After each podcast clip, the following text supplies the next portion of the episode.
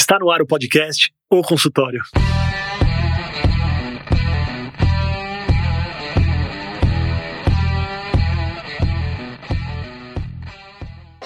Bem-vindos à série Dúvidas do Consultório, com o Dr. Daniel Kruglenski. Semanalmente, o Dr. Daniel recebe diversas perguntas sobre como melhorar o consultório. São questões sobre tomadas de decisão, relacionamento interpessoal e, claro, crescimento. Por isso, nós da equipe do podcast O Consultório criamos a série Dúvidas do Consultório, sua oportunidade de participar e ter sua dúvida respondida no ar. Para encaminhar uma pergunta, deixe sua mensagem no e-mail ou consultório@danielkruglenski.com, informando seu nome e sua especialidade. Agora vamos para o episódio.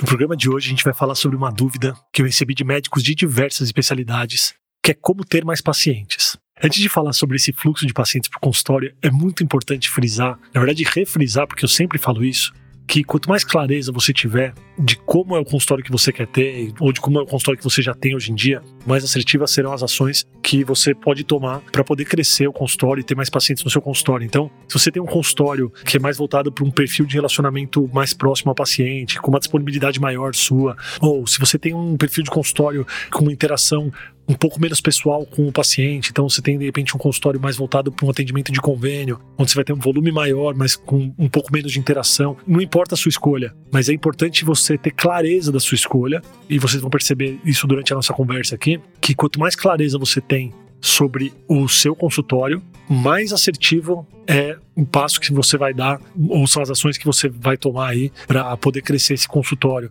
Eu sempre gosto de fazer analogias fora da medicina porque dá uma clareada e fica mais fácil da gente entender. É como se você fosse montar um restaurante e você quer trazer clientes para o seu restaurante. Antes de você tomar ações para trazer esses clientes, você precisa ter muita clareza de que tipo de comida você serve, qual é o tipo de prato que você serve para esses clientes, qual é a sua interação com esses clientes, quanto tempo eles vão ficar lá, qual é o preço do seu menu. Então é muito importante a gente ter essa clareza do nosso consultório, do consultório que a gente quer ter ou do consultório que a gente já tem, para a gente poder tomar essas ações. Bom, para ter mais pacientes no consultório, eu preciso frisar que o crescimento do consultório ele é um processo longo e os pilares fundamentais desse crescimento são uma boa medicina. Isso é inquestionável, tá? É algo que eu não trago muito aqui, mas você tentar estar sempre atualizado, trazendo uma boa medicina, para o seu paciente, trazendo a melhor opção terapêutica, melhor opção diagnóstica, atendendo com ética. Uma boa medicina ela é imprescindível para esse crescimento. O bom atendimento aos pacientes também é algo fundamental. Uma boa relação médico-paciente, um bom atendimento de cada pessoa que entra no seu consultório é fundamental para esse crescimento. E também eu gosto de frisar que o bom relacionamento com as pessoas em geral, ele é muito importante para o crescimento do consultório, porque o que faz o consultório ficar cheio, ou que aumenta o fluxo do consultório, tem a ver com o relacionamento com as pessoas. Então é uma pergunta que você precisa se fazer. De onde que seus pacientes podem vir? De onde eles viriam? E aí eu quero trazer para vocês várias alternativas aqui desse fluxo de pacientes para o consultório.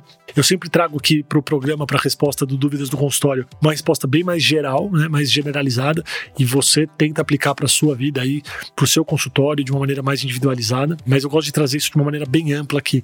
E quando a gente vai falar de trazer pacientes para o consultório ou de networking relacionado ao consultório médico. Eu lembro muito de uma história que eu contei até numa palestra sobre networking médico, que eu falei da minha infância, que eu vou contar aqui para vocês. Quando eu nasci, eu era fanático por futebol, sempre fui fanático por futebol, só pensava em futebol, jogava bola todo dia.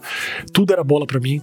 Desde pequeno, eu sempre fui muito aficionado por futebol, adorei futebol. Minhas fotos de pequeno são sempre com bola de futebol embaixo do braço. E isso foi assim minha infância inteira. Eu lembro que teve um aniversário, acho que de 8, 9 anos, que eu ganhei mais de 15 bolas de futebol.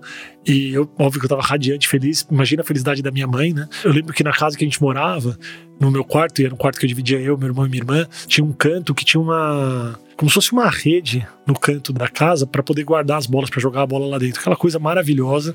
Meus pais deviam amar. E assim foi indo, fui crescendo, jogando bola, até que eu fui prestar o vestibular. Eu estudei bastante, eu queria fazer medicina, eu passei na USP. E nesse momento, quando eu entrei na USP, eu pensei: meus dias de futebol acabaram. Vou entrar na faculdade, uma faculdade onde eu vou ter que estudar muito e com certeza não vou ter tempo para poder me dedicar ao futebol. Mas quando eu entrei na faculdade e eu não sabia previamente a entrada na faculdade, eu conheci a Atlética. E aí eu fui ver para quem não conhece a Atlética da Medicina na USP, ela é maravilhosa. Então tem um campo de futebol, tem quadras, e a gente é super dedicado ao esporte. Então, para mim foi uma alegria poder continuar jogando futebol. E eu joguei futebol durante a faculdade e eu ficava muito tempo na Atlética. Jogava bola o tempo todo. E eu lembro que no segundo ano, um primo da minha mãe, que é médico do ambulatório do HC, ele conversava comigo algumas vezes, mas ele falava sempre com meu pai: falava, Daniel, ou falava para meus pais: ó, avisa o Daniel que a faculdade não é faculdade de educação física, que a faculdade não é só atlética, ele precisa ir pra biblioteca, ele precisa estudar, não adianta só ficar jogando bola. Eu estudava, tá, pessoal, mas eu gostava muito da atlética. Então, do segundo pro terceiro ano, depois dessa conversa, acabou que eu virei diretor da atlética. E é óbvio que essa conversa não teve influência nisso, né? Eu sempre gostei muito da atlética e assim continuou por vários anos aí, até o sexto ano jogando e na residência também. E por que eu tô falando isso? Porque hoje eu continuo jogando bola aos domingos com uma equipe de médicos. Nesse tempo todo, desde que eu comecei meu consultório até hoje, uma boa parte do meu networking médico e do encaminhamento de pacientes para meu consultório também foi entre um grupo de amigos meus de outras especialidades que eu encontrei na Atlética e de amizades que eu fiz na Atlética. Não de maneira intencional para isso, mas o networking ajudou muito. E da mesma maneira que eles começaram a me encaminhar pacientes, eu também comecei a encaminhar meus pacientes para esse grupo de amigos. Então eu achei importante trazer isso aqui para frisar que é muito importante o relacionamento entre pessoas se relacionar com pessoas sempre tem um lado muito positivo. E na medicina, onde a gente depende desse networking, quanto mais pessoas você conhece, quanto mais pessoas te conhecem, isso faz muito bem.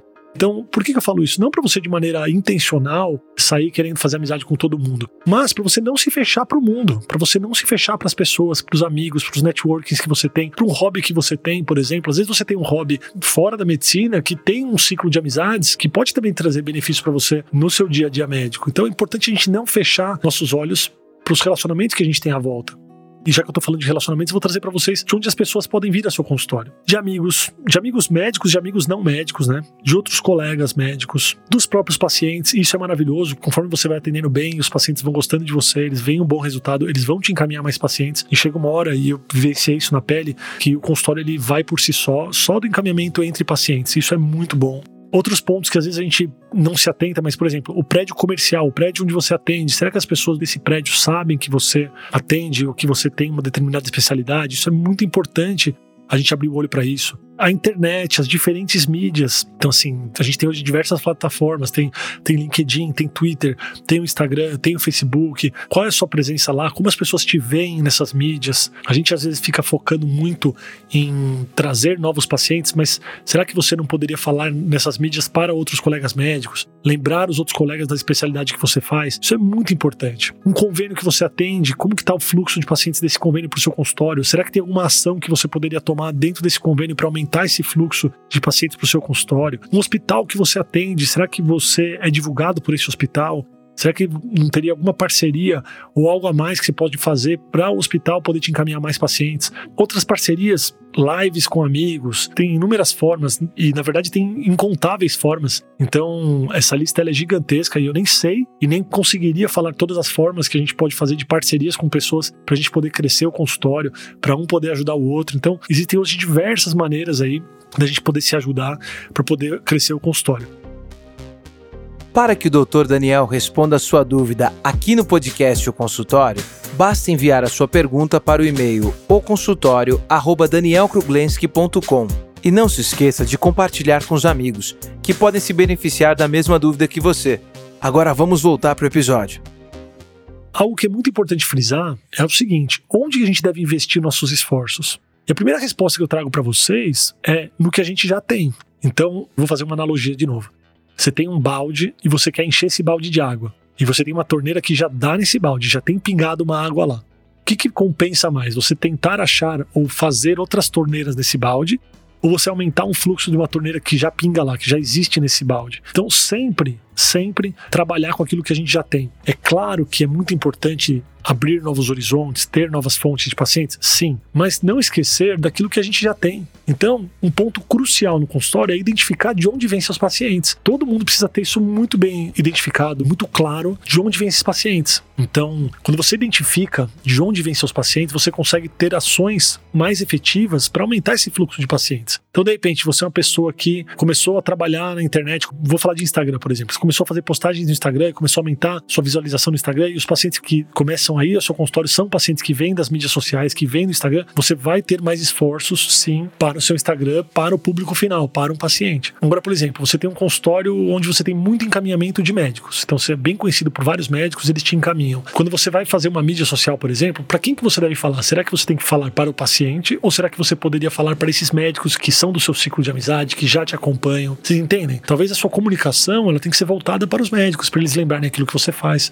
porque eles já te encaminham pacientes, ou mesmo num convênio. Então, existe toda essa análise de onde vem o paciente para você colocar um pouquinho mais de força nesse fluxo. Isso faz com que o consultório aumente e com que você tenha mais pacientes. Para finalizar, eu queria trazer mais alguns pontos aqui que fizeram e fazem muita diferença na minha carreira, no meu consultório. O primeiro deles é o seguinte: lembrar que a nossa profissão é uma profissão longa, é uma profissão que a gente vai atender e a gente atende por muito tempo. Então, você que está ouvindo aqui, não se sinta pressionado em ter um consultório lotado hoje ou amanhã. Entenda que se você pretende trabalhar até seus 60, 70 anos, você tem muito tempo pela frente. Faz a conta aí. Será que você precisa trabalhar como se você tivesse enforcado para ter o consultório cheio amanhã? Será que você não pode ter um pouco mais de qualidade de vida e esperar o seu consultório encher? Esperar o seu consultório crescer num fluxo natural, sem tanta ansiedade. Então é algo que eu queria trazer para vocês. E já falando disso em relação à expectativa com o tempo, sabe? Porque muita gente que começa a investir, vocês estão ouvindo o podcast aqui, às vezes a gente tem muita expectativa em rapidamente ter um consultório cheio, mas a gente precisa ter essa noção de que o consultório ele leva tempo, ele tem um certo tempo. É claro que várias ações que a gente pode fazer podem abreviar esse tempo de crescimento, mas o consultório sólido ele leva tempo. Tá? Então, abaixe um pouquinho a expectativa de vocês em relação a esse tempo, diminua um pouco a ansiedade, lembrando que a profissão é longa. E o último ponto que eu queria trazer aqui, para vocês abrirem os olhos para as oportunidades. A gente tem uma tendência a encher um vazio que a gente cria, ou que a gente tem, com aquilo que a gente conhece. E isso não é ruim e não é errado. Mas na medicina existem várias oportunidades. E às vezes tem oportunidades que estão ao seu lado aí e você não enxergou porque você está muito ocupado querendo preencher essa oportunidade ou esse espaço com algo que você já fazia ou com o que você já conhece. Por exemplo, de repente você ajuda uma equipe tem seu consultório, aí você parou de ajudar essa equipe e tem um gap de tempo. Qual que é a sua tendência a colocar nesse gap de tempo? Você vai pegar um plantão? O que, que você vai ajudar uma outra equipe? O que, que você vai fazer nesse gap de tempo? Antes de você tomar essa atitude, eu quero que você pare, pegue um papel e uma caneta e escreva faça um brainstorm, mesmo que possa parecer uma coisa totalmente inalcançável, inatingível ou impossível. Mas quais são as opções que você teria para fazer nesse tempo que você tem livre hoje? Será que não existem outras opções de trabalho para você poder melhorar seu consultório, melhorar a sua vida, sua qualidade de vida, melhorar o seu atendimento? Então, esse último ponto eu acho muito importante, a gente abrir os olhos para as oportunidades que às vezes são diferentes daquelas que a gente conhece.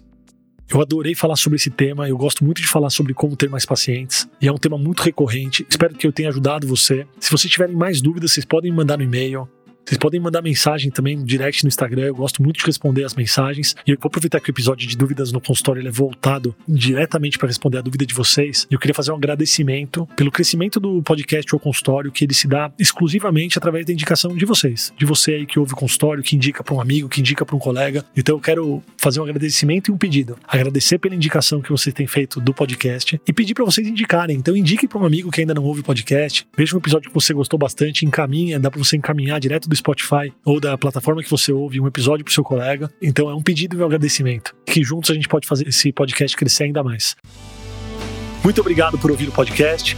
Se você gostou desse episódio, compartilha com os amigos e não esquece de clicar no botão seguir na sua plataforma favorita para você receber todas as novidades do podcast ou consultório. Até semana que vem.